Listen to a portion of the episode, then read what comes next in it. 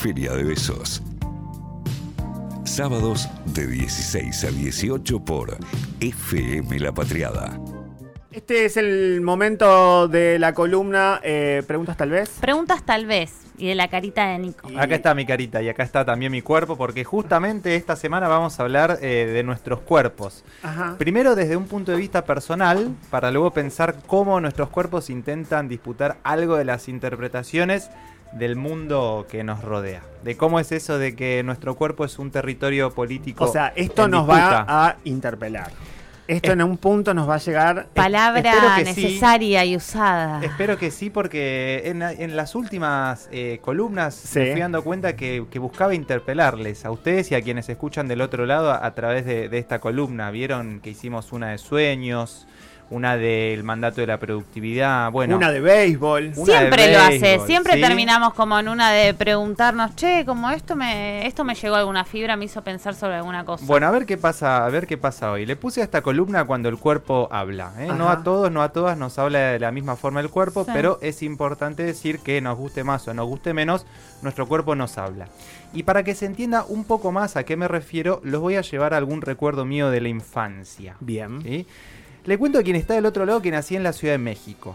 Y si hay algo que ¿En qué barrio, Nico? En el barrio, en la colonia Nápoles. La colonia. Porque no hay barrio, hay colonias allá. ¿En serio? Ese- exactamente, así se llama. Ay, qué lindo. Así se llaman. Bueno, si hay algo que, que caracteriza a esta ciudad son los movimientos sísmicos, ¿eh? que pueden sorprenderte a cualquier hora. Sí. Y mi infancia, viví ahí hasta los nueve años, se vio atravesada por la posibilidad de que en cualquier momento el piso Uy, qué bajón. se moviera. Convivías con eso. Exactamente, no te avisa, simplemente sucede. Y ¿eh? no se mueve nada más y nada menos que la tierra. Que la tierra, exactamente. Y aparte todos los aprendizajes eh, que, que vienen con eso, Que ¿no? tenés que tener Sí, por ya eso. tenés como un manual en la Sí, cabeza sí, en sí. caso de... Y lo tenés y lo ves en la escuela y lo ves en un montón de Ah, ¿en lugares. serio? Y porque sí. Mirá. Como acá el de incendios, por ejemplo, que uno hace una evacuación. En Claro. México hay Sí. por, in- por incendio, pero también por Sí. temblores, terremotos y lo que sea. Tengo Así mucho creces. afecto por ese país. Sí, lo he lo podido visitar varias veces. Todas las veces que lo he visitado he tenido que salir de un edificio porque ¿En algo ha sucedido. Wow. vos, mirá Siempre, siempre, siempre. Y vos vivías con eso Yo crecí con cotidianamente. eso. Yo crecí con Un eso. montón. Imagínense esto. Estás en tu casa, volvés del trabajo, Ajá. tenés ganas de relajarte. Sí. Te tirás a mirar la tele en un sillón, Bien. la prendés y con el control en la mano dejás un cachito, un noticiero a ver qué novedades hay y escuchás esto. A ver. Y hasta el momento se han reportado 88 casos de contagio de COVID-19. En estos momentos está sonando la alerta sísmica. Está en vivo el a- noticiero. Vamos a eh, Alerta hacer una atrás. evacuación en estos momentos del edificio. En vivo y en directo, el noticiero. empieza a correr en círculos. Nos No, vamos no es lo que hay que a hacer. evacuar Sí, sí, sí, no me en, estos momentos el edificio. Bueno, lo que están, lo que están escuchando Sí. sucedió el 7 de septiembre de este año, ¿eh? en medio de un noticiero mexicano que estaba dando un reporte de casos de, de COVID. Sí. Se interrumpe lo que la periodista estaba diciendo porque eh, comenzaba a sonar la alerta sísmica, ¿sí?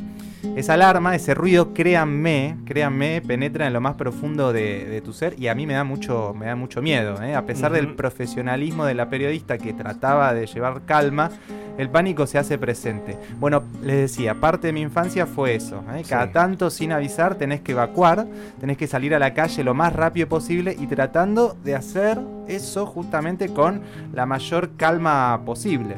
Bueno, esto me dejó algunas marcas y el cuerpo me lo hizo saber muchísimos años después cuando ya vivía acá en Buenos Aires donde tenía por momentos la sensación de que el piso se movía. Tal vez estaba en medio de una clase o estaba caminando por la ciudad o arriba de un colectivo y sin aviso, como esa alerta sísmica que escuchamos, tenía la sensación de que el piso se movía. No era muy preocupante, yo lo asociaba a que tenía sueño, que estaba cansado o a lo mejor que había pisado mal, pero la sensación ahí estaba. El cuerpo me estaba diciendo algo. ¿no? Me, estaba hablando el cuerpo. Bueno, fue mucho tiempo en el que, que invertí en terapia y alguna formación en antropología del cuerpo para darme cuenta de que en ciertas situaciones de estrés y de angustia el cuerpo me hablaba. Me avisaba que algo no andaba bien. Yo estoy seguro que muchas personas del otro lado, Sí. tal vez ustedes dos, ¿eh? no lo sé, tienen algo similar para contar. Un trauma, una marca, algo que el cuerpo les hace saber a partir de ciertos síntomas. Y como decíamos desde el comienzo, nuestro cuerpo habla y expresa porque es un vehículo de muchas emociones y muchos sentires. Ahora, fíjense esto que les conté que es muy personal y que me dejó una huella. Y esa huella fue provocada por algo natural como los sismos. Ahora, ¿qué pasa cuando pensamos a nuestros cuerpos en sociedad, en las calles, en los lugares que habitamos cotidianamente? Y si las marcas que llevan nuestros cuerpos no son producto de algo natural como, como un sismo y sí del mundo que, nos rodea, y acá vamos al eje de lo, que quería, de lo que quería plantear. El cuerpo no es simplemente un conjunto de partes que forman a un ser vivo, el cuerpo es un territorio político que construye subjetividad e interpretaciones del mundo, de acuerdo a su género, a su clase social, a su etnia. Y lo dice más claramente Victoria Santa Cruz, la tremenda artista afroperuana, en un poema en el que relata un episodio de su infancia. Me gritaron negra. Tenía siete años apenas, apenas siete años. ¿Qué siete años? No llegaba a cinco siquiera.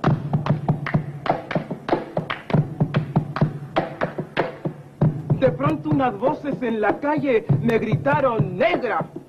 ¡Negra! ¡Negra! ¡Negra! ¡Negra! ¡Negra! ¡Negra! ¡Negra! ¿Soy acaso negra? Me dije. Sí. ¿Qué cosa es ser negra? ¡Negra! Yo no sabía. Victoria Santa Cruz contó alguna vez que una niña blanca vivió en su barrio cuando ella tenía 5 o 7 años y le prohibió a sus amigas jugar con ella. Eh, si juegan con esa negrita yo me voy les dijo. Ese episodio contó la llenó de un resentimiento que luego transformó en orgullo y valentía. Marieli Franco, feminista, socióloga y concejal en Brasil, quien fuera asesinada el 14 de marzo de 2018, decía que el cuerpo es un territorio para la reproducción de las desigualdades y que entonces los cuerpos tienen que ocupar todos los espacios posibles porque cualquier cuerpo que no obedezca todo aquello que considera eh, normal o esperable puede ser marginalizado. Por eso los cuerpos también constituyen actos de resistencia. Hay relaciones de poder que condicionan los cuerpos, hay nociones de normalidad que pretenden someter y por eso, decía Marieli, es importante que los cuerpos se encuentren, porque en ese encuentro, en esa relación con otros cuerpos, se pueden crear normas sociales que son distintas a las eh, deseables. Por eso es que todo cuerpo es político. Conversé en la semana con Julia D'Amore, profesora en Ciencias de la Comunicación, trabaja en capacitación docente en Tecnologías de la Información y Comunicación y también en capacitación docente en Educación Sexual Integral. Es eh, además capoeirista y practica particularmente la capoeira angola. Les decía que todo cuerpo es político y que por lo tanto esos cuerpos están en disputa hoy y esto era lo que nos compartía Julia cuerpos viven en disputa, ¿no? Aquellos cuerpos obviamente que se distancian un poco del, modelo, ¿no? De cuerpo normalizado, normativizado, ¿no? Hegemónico. Por eso también pienso que hay cierta jerarquización y cuando se pone el cuerpo primero por el cuerpo en sí, ¿no? El culto al cuerpo dentro de esta lógica comercial, capitalista, extractivista, ¿no? El cuerpo hecho mercancía, ahí es cuando también tenemos que, prestar atención. Y por otro lado, creo que, cuando vemos justamente en estos cuerpos que le hacen frente a, estos modelos, bueno, ¿quiénes son, no? ¿Quiénes, ¿Quiénes son los cuerpos? Que están constantemente amenazados cuando salen a la calle, cuando van a buscar un trabajo, cuando están dentro de algún espacio educativo, ¿no? Que siguen justamente siendo arrasados, ¿no? Y pienso en personas negras, pienso en mapuches, pienso en el colectivo LGTB, pienso en mujeres, digamos, un femicidio cada 20 eh, horas.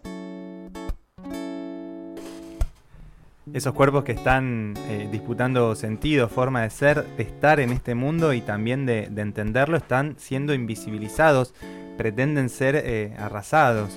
Y no solo, me decía Julia, se trata de disputarle grandes, a grandes poderes, como decíamos recién en la entrevista con María del Carmen Verdú, como el capitalismo, el patriarcado, porque esos poderes están siendo reproducidos por el vecino, por un compañero de la facultad, de militancia, por un jefe.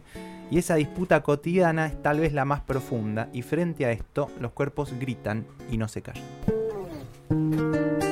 Y creo que la digna rabia, enojarnos primero para poder sentirlo, eh, escucharlo. a partir de ahí podemos empezar a revelarnos. Digo, mi propia experiencia hasta que llegué a un grupo, a, mi grupo de capoeira, yo no me había preguntado por la heterosexualidad, no me había preguntado por lo que significa una persona cis, no me había preguntado por mi privilegio blanco. Eh, la sociedad nos disciplina y pienso que a partir de ahí ¿no? construye nuestra subjetividad e identidad que de, alguna forma tenemos que luego ir desarmando, ¿no? Eh, y creo que eso se hace estando con otros, ¿no? Es como imposible pensar un proceso así individual.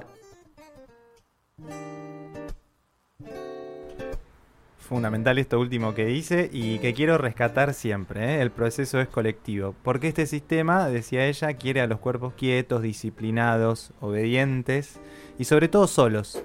Y ella acá nos cuenta una experiencia de construcción colectiva, la capoeira Angola, que le dejó, muchas huellas en su cuerpo, en su mente y también en su espiritualidad. La capoeira Angola, yo formo parte de un grupo hace 10 años y creo que me enseñó todo, ¿no? Estas preguntas de las que hablaba, empezar a preguntarme. Eh, y algo que, que, me enseñó y que yo valoro mucho es poder justamente hacer dialogar estas dimensiones separadas, ¿no? O, que se creen separadas, cuerpo y mente, pero también eh, la política y lo sagrado. No hay espiritualidad sin conciencia y justicia social. Y creo que, que tenerlos así separados, divididos, escindidos es otro de los grandes engaños. Para quien no conoce la capoeira angola es una práctica, una lucha, una danza de matriz afro-brasilera que bueno, nace a partir de, de, la resistencia, de la lucha, de la necesidad y urgencia de libertad de las personas esclavizadas traídas de algunas regiones de África a Brasil.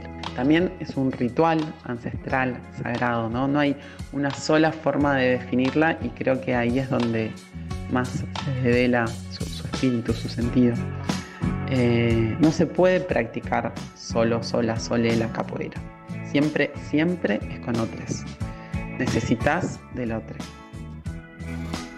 En la capoeira, como nos relataba Juli recién, pero también en este mundo, ¿eh? en este mundo que, que tenemos que, que habitar eh, con, con, el otro, ni separados ni distanciados. El cuerpo lo ponemos siempre, las ideas, la, la, reflex, la reflexión y la comunicación también. Porque mente y cuerpo no son eh, asuntos separados, se puede reflexionar con el cuerpo y se pueden corporizar las ideas, me decía Juli en la semana. El cuerpo es un territorio político y está atravesado por muchas opresiones, por muchos condicionantes y no a todos nos afecta por igual desde ya. Y si hay algo que quiero naturalizar es la digna rebeldía, como nos decía Juli, que se entreteje en la cercanía de los cuerpos compañeros, de los encuentros y por supuesto de los afectos.